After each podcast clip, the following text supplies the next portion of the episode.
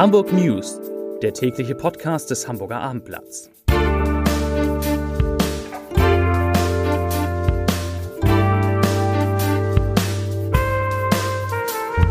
Hallo, moin, moin und herzlich willkommen. Mein Name ist Matthias Iken und ich verrate Ihnen, wieso ein Mann im Schröder-Stift ums Leben kam, weshalb die Corona-Regeln in Hamburg bald fallen und warum die Stadt einen neuen Forschungs-Hotspot bekommt.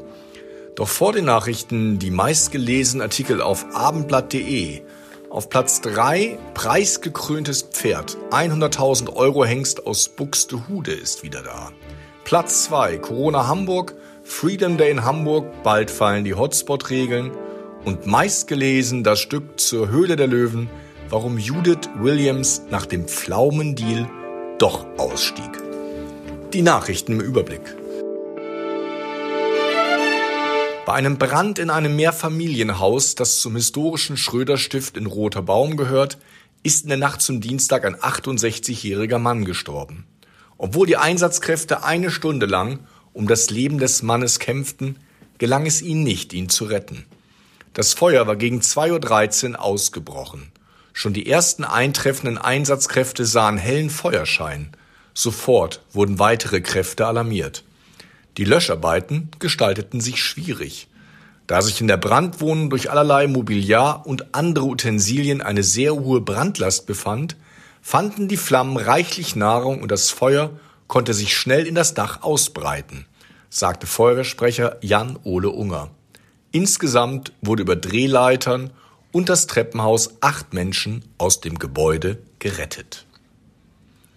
Bald hat es sich ausgespottet. Der rot-grüne Hamburger Senat wird die im Zuge der Hotspot-Regel geltenden Corona-Maßnahmen voraussichtlich nicht erneut verlängern. Derzeit sei dies nicht geplant, sagte Senatssprecher Marcel Schweitzer. Es gelte, dass das bestehende Regelwerk noch bis Ende des Monats Gültigkeit hat und nach derzeitiger Planung dann noch ausläuft. Voraussetzung ist aber, dass es nicht erneut zu einem dramatischen Anstieg der Infektionen kommt. Damit würden dann in Hamburg die Maskenpflicht in Innenräumen und im Einzelhandel sowie die 2G-Plus-Zugangsregel bei Tanzveranstaltungen zum 1. Mai wegfallen. Neben Mecklenburg-Vorpommern war Hamburg das einzige Bundesland, das von der Hotspot-Regel im Infektionsschutzgesetz Gebrauch gemacht und diese bis zum 30. April verlängert hatte. Am Dienstag meldet die Sozialbehörde für Hamburg 3337 neue Corona-Fälle. Das sind 1166 mehr als am Montag, aber 304 Fälle weniger als am Dienstag vor einer Woche. Damit sinkt die Inzidenz von 1352 auf 1336. Am Dienstag vor einer Woche lag dieser Wert noch bei 1440. Die Sozialbehörde meldete am Dienstag 17 weitere Todesfälle, somit steigt die Zahl der an oder mit Corona Verstorbenen auf 2454. Die Hospitalisierungsinzidenz gab das Robert Koch Institut mit 3,5 am bekannt. Für Wissenschaftler der Röntgen-, Nano- und Materialforschung gibt es nun einen idealen Arbeitsplatz. Das neue Zentrum für Röntgen- und Nanoforschung CXNS in Hamburg. Der Forschungsneubau ist Teil des DESI Campus in Bahrenfeld. Heute ist das 18 Millionen Euro teure Gebäude offiziell eröffnet worden. Die Büros und Labore werden künftig von rund 250 Mitarbeitern der Christian Albrechts Universität zu Kiel, des Helmholtz Zentrums Herion und des DESI genutzt. Auch eine Außenstelle des Leibniz Instituts für Kristallzüchtung ist dann hier untergebracht.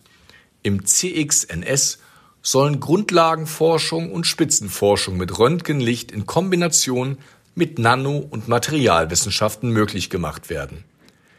Die Nähe zur Daisy-Startup-Landschaft soll zudem dafür sorgen, Ideen aus der Forschung schneller in die Anwendung zu bringen, so Bundesbildungsministerin Bettina Stark-Watzinger. Der Schauspieler Michael Degen ist tot.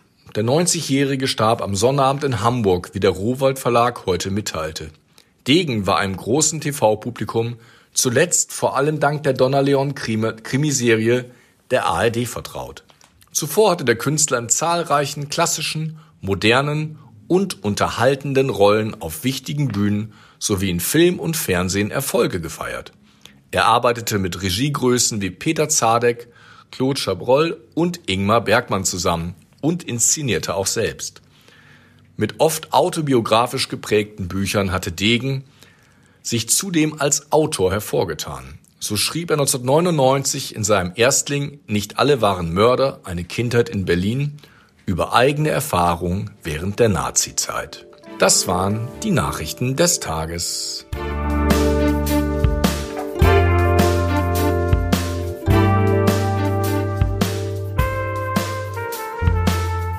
Weitere Podcasts vom Hamburger Abendblatt finden Sie auf abendblatt.de slash podcast.